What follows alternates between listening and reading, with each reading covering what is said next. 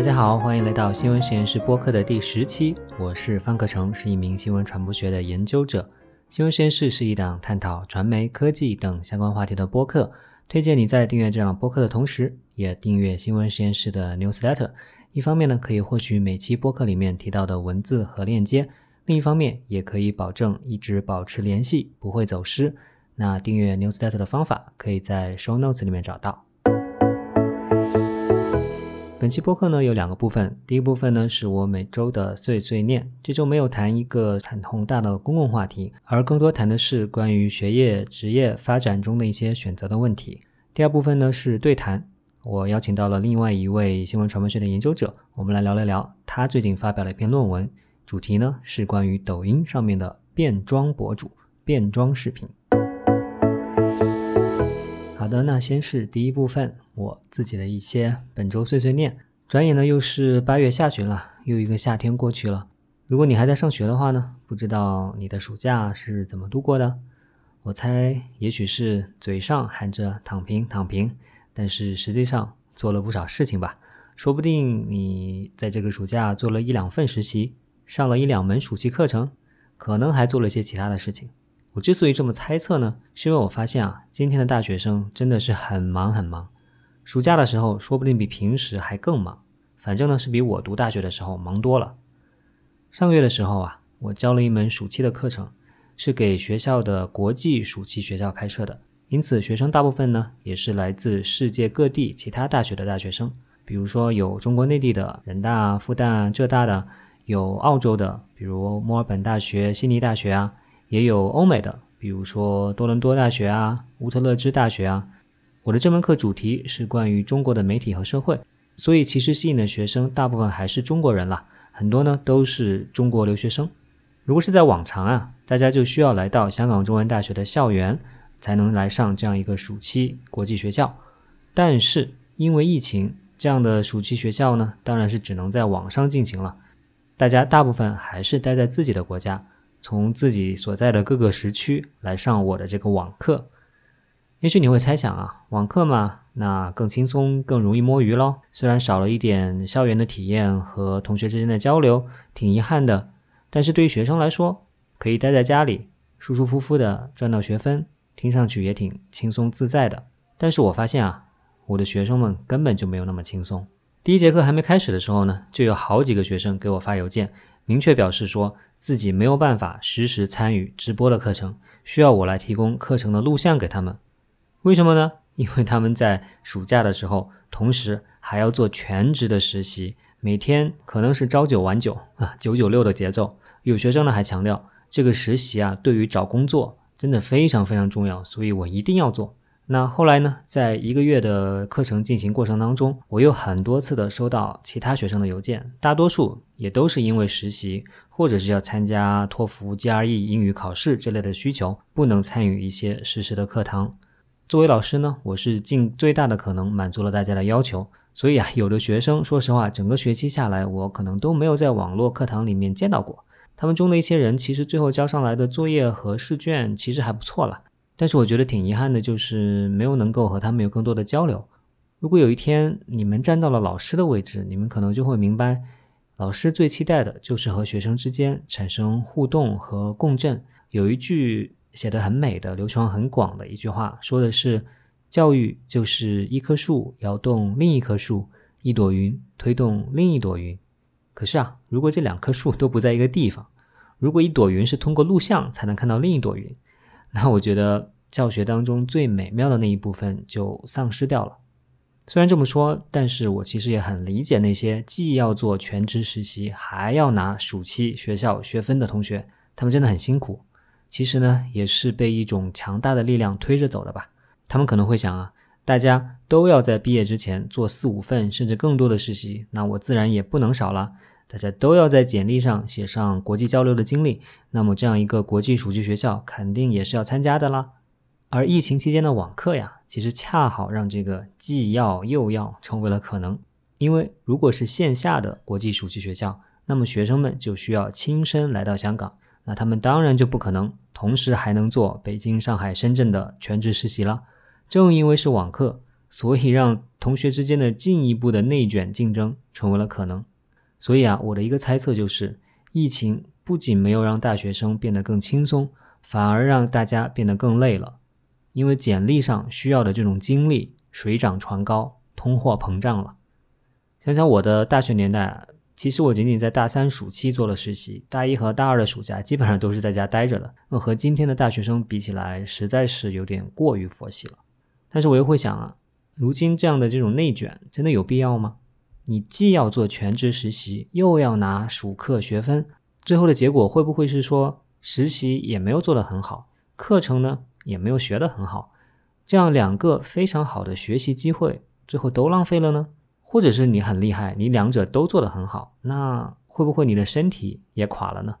更关键的是啊。为了刷简历去做这些，那对自己的这种实质上的提升的意义在哪里呢？如果仅仅是比拼简历的长度，那真的就是一场没有尽头的军备竞赛了。没有最长，只有更长，对吧？我觉得啊，不如停下来，好好的想一想，每一份实习，每一个学分，我到底希望从中得到什么？与其做三份平庸的实习，不如去自己最感兴趣的公司，锻炼自己最想锻炼的能力。全身心的投入其中，与其混三门课的学分，不如好好的上一门课，和老师同学实现最佳的交流和共振。大家说到内卷这个词的时候，其实不要忘了，内卷它指的是增加工作时间却不能增加产出。所以，对抗内卷的方式，自然就是在不增加工作时间，甚至是在减少工作时间的情况下增加产出。所以，我想停下来，好好的思索自己。从每一个选择当中，想要获得的是什么，就是重要的反抗内卷的第一步了。而且你们应该相信，这样有意识的思考是能被人看出来的。如果我自己要招研究生，或者是招合作的伙伴，我想我并不一定会看重最长的那一份简历，而是会选择最能看出思考的那一份简历。我想，可能有些同学本身有自己的想法，并不想去和别人比拼这种简历的长度。但是呢，因为同辈的压力，不得不选择了内卷的道路。所以呢，我想给这些同学一点点的勇气。我想你们可以选择用心把一件事做好，而不是同时做三件平庸的事。那以上呢，就是我分享的一些想法。如果你对这个话题也有自己的想法，欢迎在小宇宙的留言区和我互动。接下来呢，就是本期播客的对谈环节，我们来一起听一听。我和另外一名新闻传播学的研究者胡振超一起来聊抖音上的变装博主。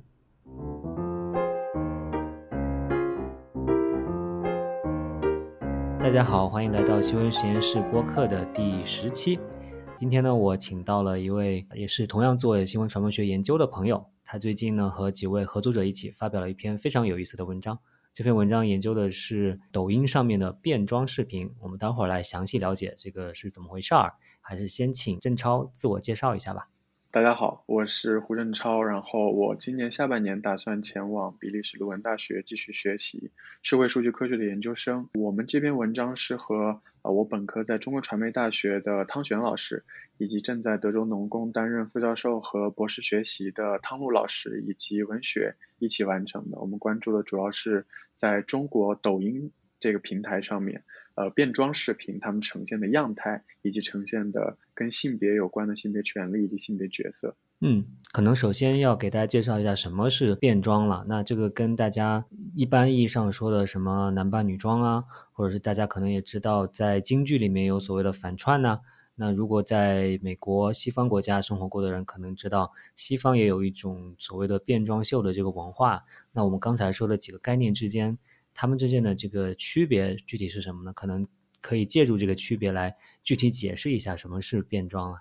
其实我们在这个论文当中谈论的变装，很大程度上与男扮女装的概念是重合的。然后它与京剧里的反串和西方的变装的区别还挺大的。我们其实谈论到，不管是京剧的反串，还是在比如说俄罗斯早期的戏剧舞台当中的呃这种。反串就是性别的扮演，它的区别其实主要在于，像在京剧或者俄罗斯里面的很多反串，它一开始是为了保证，比如说男性他能够在度过青春期之后仍然有那个高音的声音，所以我们出现了不反串以及舞台上对于女性的禁绝，它后面代表了更多性别权利的象征。但是西方的变装秀是截然不同，它其实很多很大程度上就是巴特勒所说的性别表演的概念，它在于体现自己的性别角色，呃，就是类似于我觉得这样更符合我对于我的期待，我觉得这样更美等等的这样的一些概念。但是在我们这里探讨的变装或者说男扮女装的这样的性别跨越式的表演，很大程度上是一种表演的意图。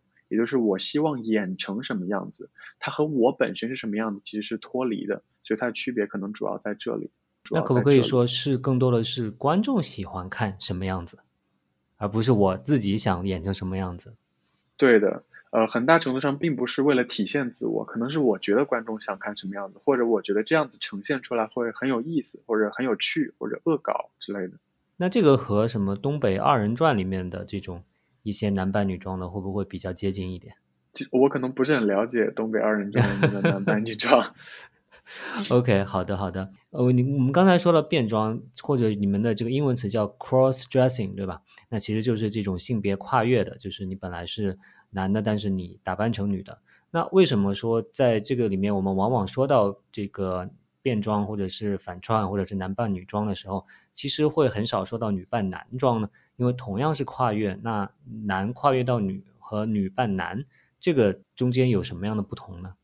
其实我们一开始考虑要做这个选题的时候，肯定是希望呃可以包含这两个议题的。可是当我们去找到我们的研究对象的时候，比如我们根据抖音官方的排名找到排名前一百的呃抖音上的内容发布者、创作者，发现里面有九位，他的主要视频来源都是扮装视频，但没有一个视频。跟女扮男装这件事是有关的，当然后来在二零年又出现了，就是有一个呃体现出自己在性少数群体方向的一位扮演者，他呈现的是男性形象的角色，但是在我们开始初期的研究对象选择当中，我们。或多或少忽略了女扮男装的主要原因是它的可见性，并没有在我们认为的热度的视频当中筛选出来的九位在这一百个排名的人当中，它并不存在。而我们后来在性别权利的讨论当中，我们会有一个这样简单的例子来说明这个问题：为什么我们在抖音上看到的女扮男装会这么的少？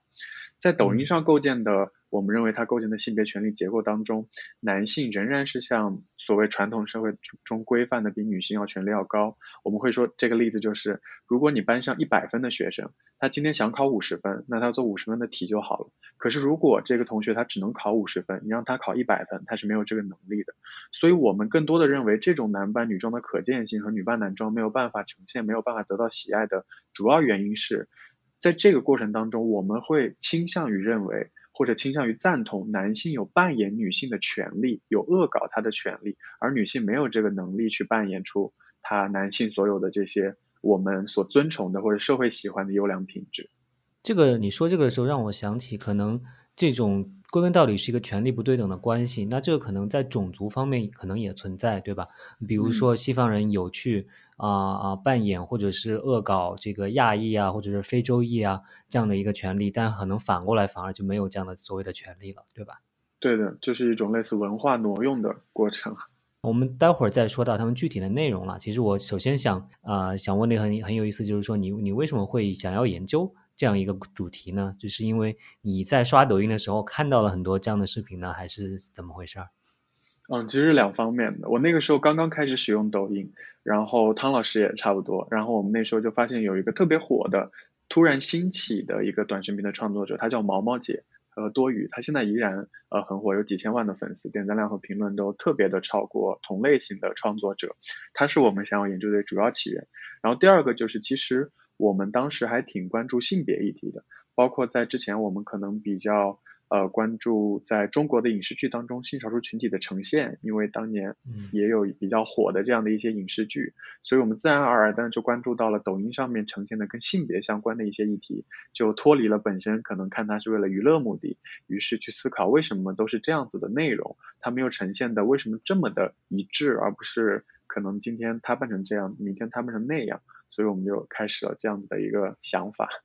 嗯，了解了解。不过因为我自己没有怎么用过抖音，所以我也不知道这个没有看过毛毛姐。你可不可以跟我或者是其他也没有看过毛毛姐的听众介绍一下，她大概是一个什么样的人？嗯，当然可以。嗯，我们会这么去形容她：她会以自己男性的形象出现，很少。她多大多数情况下会戴一个特别红的短发，然后涂特别红的口红，穿着颜色比较鲜艳的裙子，然后看上去会比较劣质，就是并不是做工精良的内容，然后以这样的形象呈现出她是一个非常呃明显的女性角色，通过她的假发和她的裙子以及口红来呈现她是一个女性，然后她会去扮演，嗯，她和她的闺蜜平时会怎么样吐槽自己的男朋友啊，她和她的七大姑八大姨会怎么样讨论他们周围各种的八卦，她会怎么对待自己的老公。而她这个老公有时候也是自己扮演的，就是原来她自己的形象。啊，那她大概的呃年龄啊，然后她自己是大概是什么区域的人呐？这些你知道吗？呃，她的年龄应该在三十岁左右，然后她的区域，在她一开始的视频呈现当中，我们会认为她是比较下沉的三四线城市的，至少对他的生活场景会更符合这样的情境。嗯，就是有点土味。对的，对的。那南方北方这个有线索吗？呃，应该是南方，因为他的口音特别的明显，他也试图用这种乡音来构建更加有意思的情境。你刚才说他扮演用了假发和口红，那他在说话的时候，包括他的声音，包括他的姿态，会就是有意的去女性化，是吗？对的，他会把自己的声音弄得比较尖，和他在男性时候呈现自己的声音会完全不一样。他的体态其实很多时候可能体现的并不明显，因为抖音是一个竖屏的平台，所以很多时候他的手部动作、脚部动作体现的都并不太多，主要就是他的。呃，头、他的脸和他的身体，这时候其实主要是他比较夸张的表情和身体动作，但是特别性别的动作可能体现的并不明显。所以他现在是你这个一百个里面，你刚才说识别出了六个还是九个这个变装的网，九个，他是这里面最火的吗？是的。那大致来说，这你们是研究的就是这九个人，对吧？对。嗯，大致来说，这些人有没有一些？什么样的一些一些相似性或者是差异在里面呢？嗯，呃，首先就是他们的本身扮演的状况是非常相似的，就是通过假发、穿着以及口红等等形式来把自己实现性别的转换，这种过程是很一致的。然后第二个，我们在论文当中也主要谈到的，就是这些视频或者这些创作者，他们在以这样扮装形式出现的时候，都会把自己形容在一个关系当中，也就是他们不是独立的。她们变成女性，并不是一个独立的女性，而是在关系中的女性。比如说我们论文提到的，呃，比如说母子的关系，或者跟她亲戚朋友的闺蜜的关系、朋友的关系，或者是跟她丈夫的这种呃情浪漫关系。她大部分都是寓于这种浪漫关系中与他人做出反应或者怎么样的。这也是她其实和刚谈到西方变装有一个很重要的区别。她其实并不是一个独立的个体，她很强调她作为关系当中的一部分的属性。以及他在这个关系当中做出的反应，就是这九个人基本都这样，是吗？对，那挺有意思的，也不知道他们是不是一个互相模仿的过程，你觉得能看出来吗？很有可能是互相模仿的过程，因为他们的火的先后还挺不一致的。我们可能刚开始想关注的时候只有那么几个人，但是现在我可能，当然这也是他的算法推荐，现在我可能经常能够刷到很多类似的一些推荐，他没有那么的红，但是他们也算中部的。呃，这种网红的性质，但是头部的那几个都是一开始做的比较多的。你刚才说到他们这个内容很多，其实都是在关系里面啊，不知道你能不能展开来讲一讲？你刚才说的这几个关系里面，比如说他们母子啊，或者是啊和丈夫啊这些关系里面，具体会有一些什么样的内容在这里面？呃，和母子的母子这种关系其实是特别常见也很有意思的，因为这种变装视频还有一个小特点，刚没有提到，它里面虽然比如说像母子。或者说呃夫妻等等各种关系，它大多数时候都是一人分饰多角，她大多数时候不需要任何的辅助，她会去自己演自己的丈夫、自己的儿子、自己的闺蜜等等的。然后像在母子的关系当中呈现出来的母亲角色就特别的刻板，我们会说她是非常的严厉的，然后是会入侵她的儿子或者女儿的隐私的，然后是会非常的不讲道理的、情绪化的等等的这样的一些特点。然后在夫妻的关系当中也是，我们可以很清晰的看到，他是男主外女主内的模式，比如等他下班，呃，在家做饭、负责家务等等的。然后同样也隐含了所谓我们在中国文化当中可以看到的这种类似于，嗯，男性要提供买车买房啊，女性只要独自在家美丽，以及女性可能在买菜的时候，她跟她的闺蜜一起，她会纠结菜市场的几毛钱，呃，然后会跟她的闺蜜去各种八卦，侵犯别人的，呃，可能侵犯别人的隐私，或者说八卦各种人他生活的状态，去进行一定的比较，再去呈现等等的。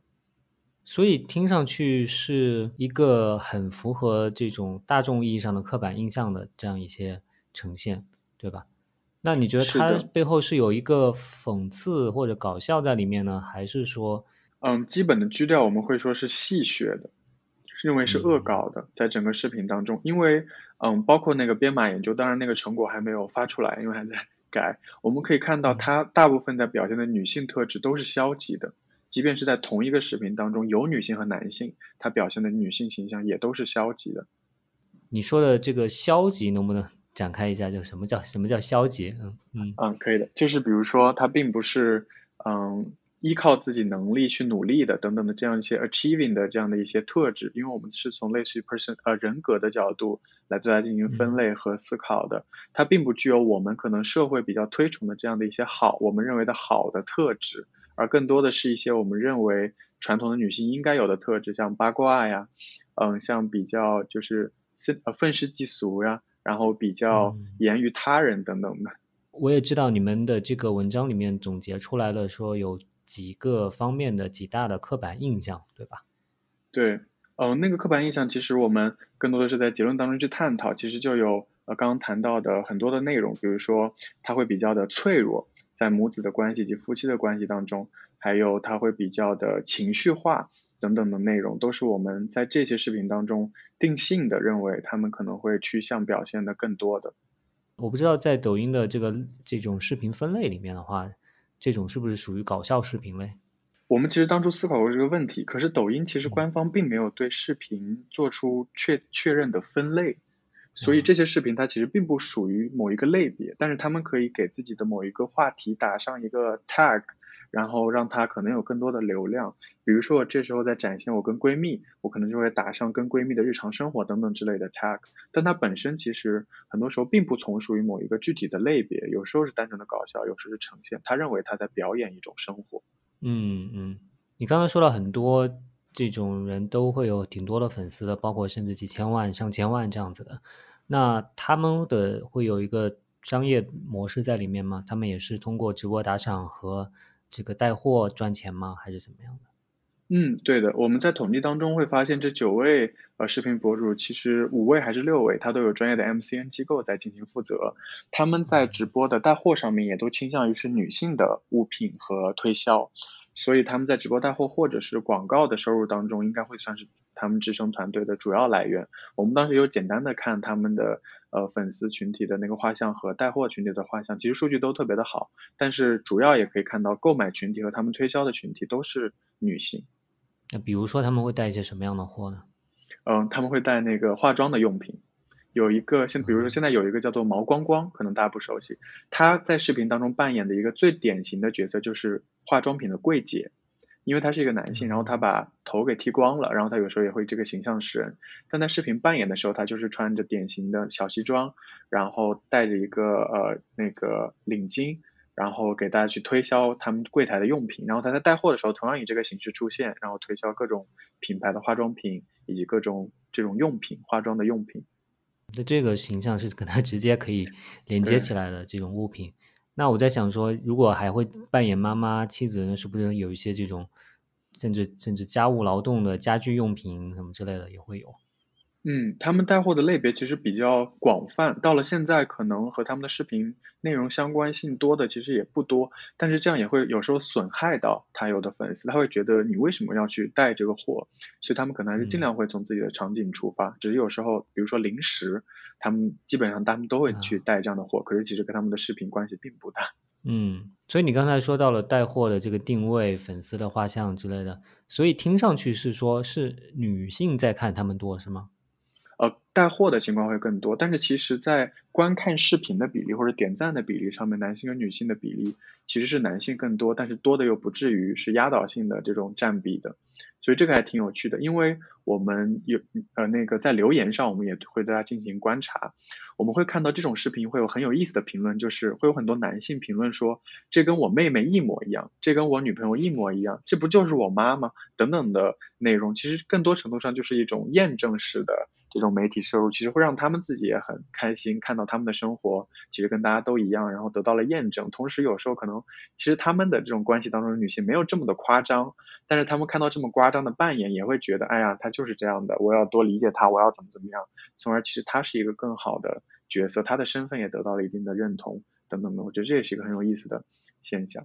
你是说男性看了之后会觉得更理解吗？难道不是更加强了对女性的刻板印象吗？哦，他更理解他自己，就是类似于我的 呃妻子是情绪化的，我的妹妹是情绪化的，所以我平时对她有很多的容忍呀，有很多的理解呀等等的。他们其实也有一种这样子的身份式的在评论当中体现的这种认同。OK，反而是更确认了自己的更优越的地位在里面。对。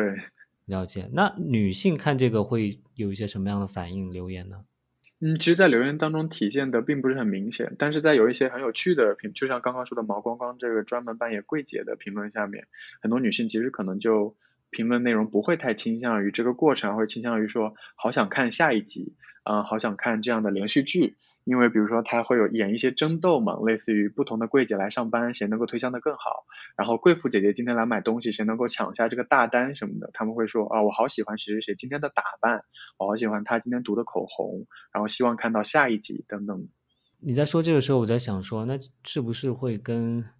之前会流行的这个韩剧，各种韩剧里面也是有很多日常生活婆婆妈妈的。各种各种的这种情节啊什么在里面啊，韩剧这种韩剧的主要受众可能也是女性，所以我不知道女性在这里面是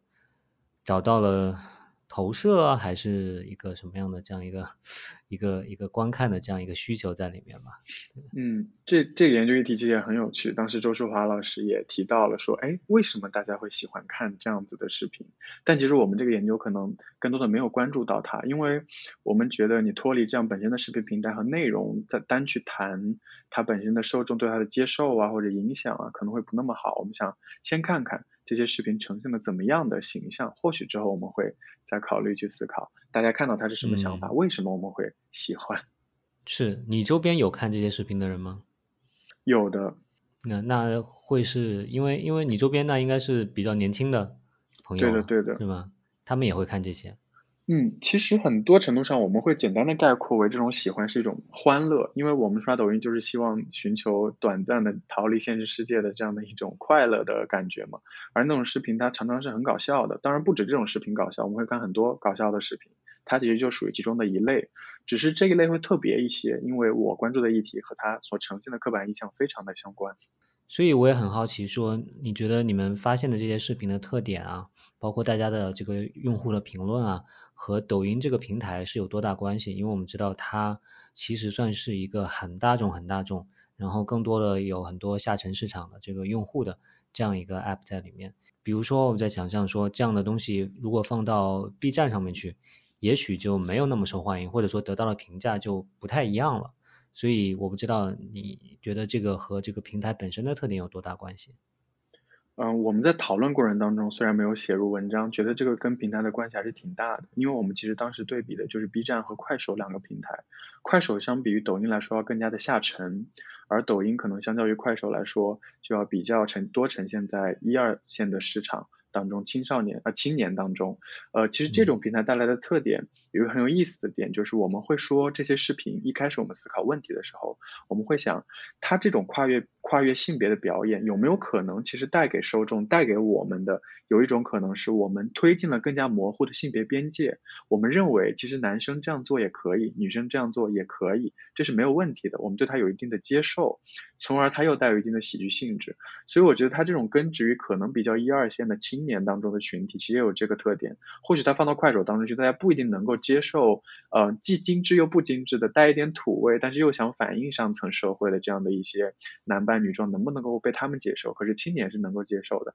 他们拥有较为平等的性别观念，较为宽泛模糊的性别的边界的思考，但同时，他们作为成长于这样的文化社会当中的一代，这种刻板印象是不可抵抗的，更多时候是无意识的，这种无意识的操控会让他们在看到这些视频的时候得到这种。肯定，他们自己会更开心，得到更多的满足感、自信，因为这这是他们社会生活、社会规则的一种体现嘛。所以跟这种平台肯定有关系。但是相比于一站虽然 B 站我可能玩的不够多，但是像在 B 站上面，之前有另外一位同学，他其实研究的就是在 B 站上面的跨性别，他们如何袒露去 self disclosure 自己的这些经历，以及自己有关于跨性别的一些想法，帮助大家如何去做。他其实在这个时候，我认为他更像一个社会支持性质的社区和角色。而在这个时候，你融入更多恶搞的内容，其实会不太符合所谓这里的社区角色，因为上面的内容和评论很多时候是跟微博有一些类似的，容易两极化的讨论，所以我会认为它在这个平台上流行，肯定有它本身用户群体啊、平台性质本身的原因。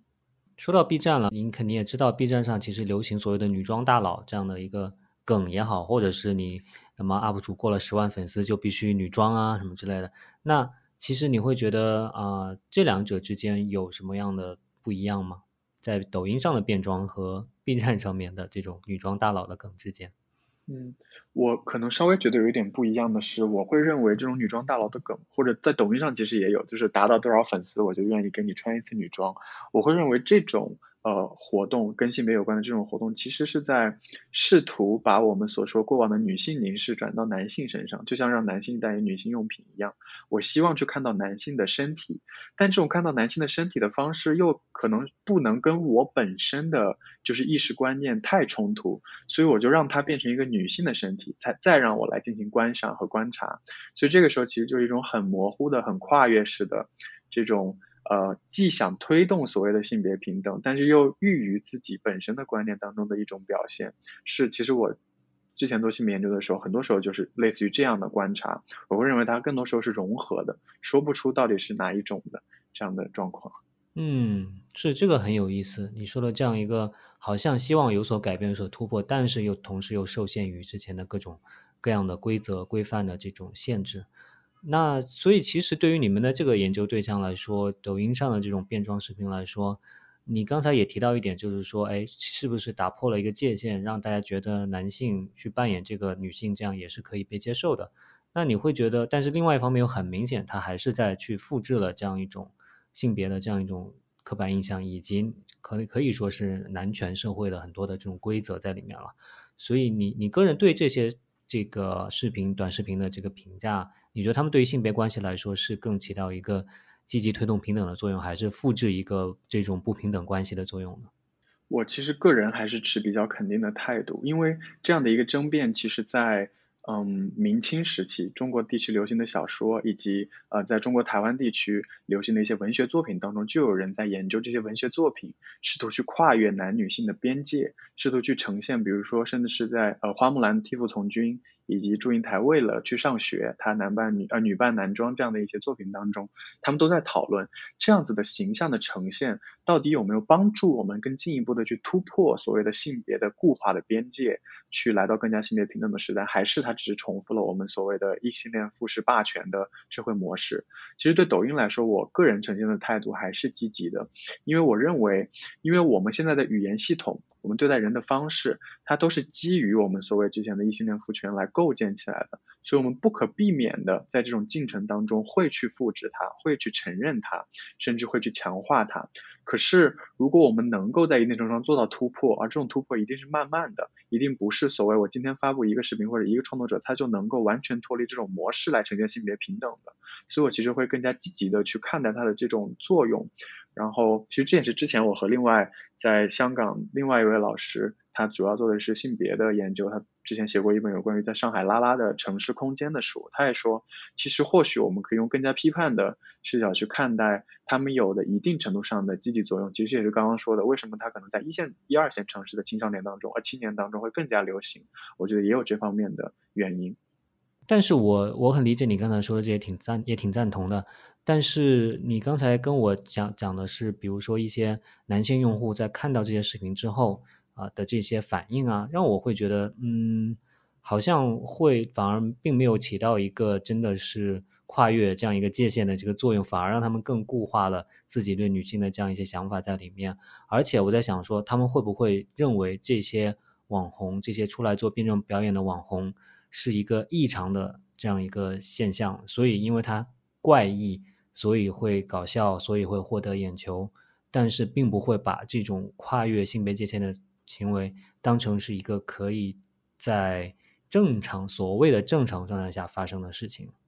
嗯，其实这就是后面您您提的那个问题，后面其实对前面就有一定的回应，就是这种男性的评论或者大部分的评论，并没有针对出为什么你要这样去演，为什么不是女性直接来这样子演或者去呈现，把这种男扮女装的性别跨越这种。穿着上的、化妆上的这种，其实并不仅仅只是一种使用，而是一种文化意义上的跨越，承认它的常态化，而单纯的去评价它呈现的结果，其实我们也认为它是一种可见性的提升，以及我们认为你做这件事可能本身没有问题的点。因为之后如果你再看到一个跨性别，你再看到一个怎么样，你或许就会更愿意去接受它，因为我们已经。就算是从刻板印象的潜意识的去理解，或者说看到了这样子的形象，就并不会在后面的可能跨性别的灌输当中认为它是不常态化的，它是怪异的，它是不一样的人跟我们不一样的存在，所以它在一定程度上能够减轻这种模式，也有点脱敏的这样的一个意味在里面。嗯，了解了解，这确实是一个从一个更积极的角度来去解读这个事情的一个一个方向吧。你你觉得从更加广义的意义上来看的话，这个社交媒体的出现给这个女性、给这种性少数群体带来的是一个更积极的影响，还是一个更更消极的影响呢？嗯，这个议题其实也是我特别感兴趣的一个研究议题。从单纯的比如说像话语权。可见性等等的角度来说，我会认为它带来的很大程度还是积极的影响。就像前段时间呃在中国一样的，像 Me Too 的事件一样，我们我会在朋友圈看到很多嗯关注这方面的朋友，他会说这是我们的一次胜利，胜利打上引号，因为我们说出的声音，我们发的这个 Me Too 不再只是一条微博或者一条信息，而是得到重视、得到关注的一个事实、一个内容，所以我会更加积极的看待嗯。社交媒体能够带给女性的影响或者说状态，但是它肯定存在它所谓的呃消极的方面。但是我还是更愿意，就像心理学，我们现在会常常谈到积极心理学一样，去看待很多时候不是病态的这种常态化的过程，如何在它上面被展现了，如何的去影响到了我们。是的，是的，起码它确实是。我们回想现在的社交媒体上对性别议题的讨论，可能和五年前、十年前相比，它确实已经发生了很大的进步。当然，这个进步不光是有社交媒体导致的，它跟教育、跟社会很多方面的变化都有关系。但是，我觉得确实社交媒体在里面是会起到挺重要的这样一个一个角色在里面。对，哎，其实我刚才还有一个问题想问你，就是说，呃，在这前一百名里面有没有是女性扮演女性的这种刻板的角色，这种这种关系的？这种网红存在呢？对，如果没有的话，可能那那那是为什么会？因为他们没有搞笑效果，是吧？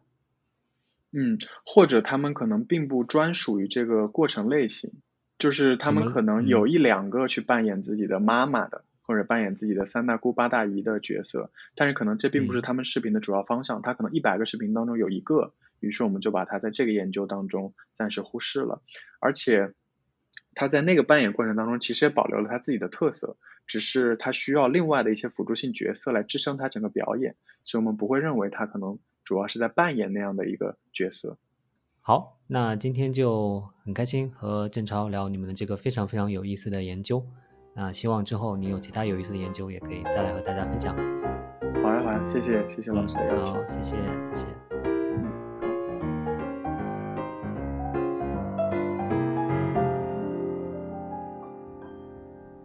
不知道你有没有在抖音或者其他平台上看到过这种变装的短视频呢？你对他们有什么样的观点和看法？都欢迎你在留言区和我们互动。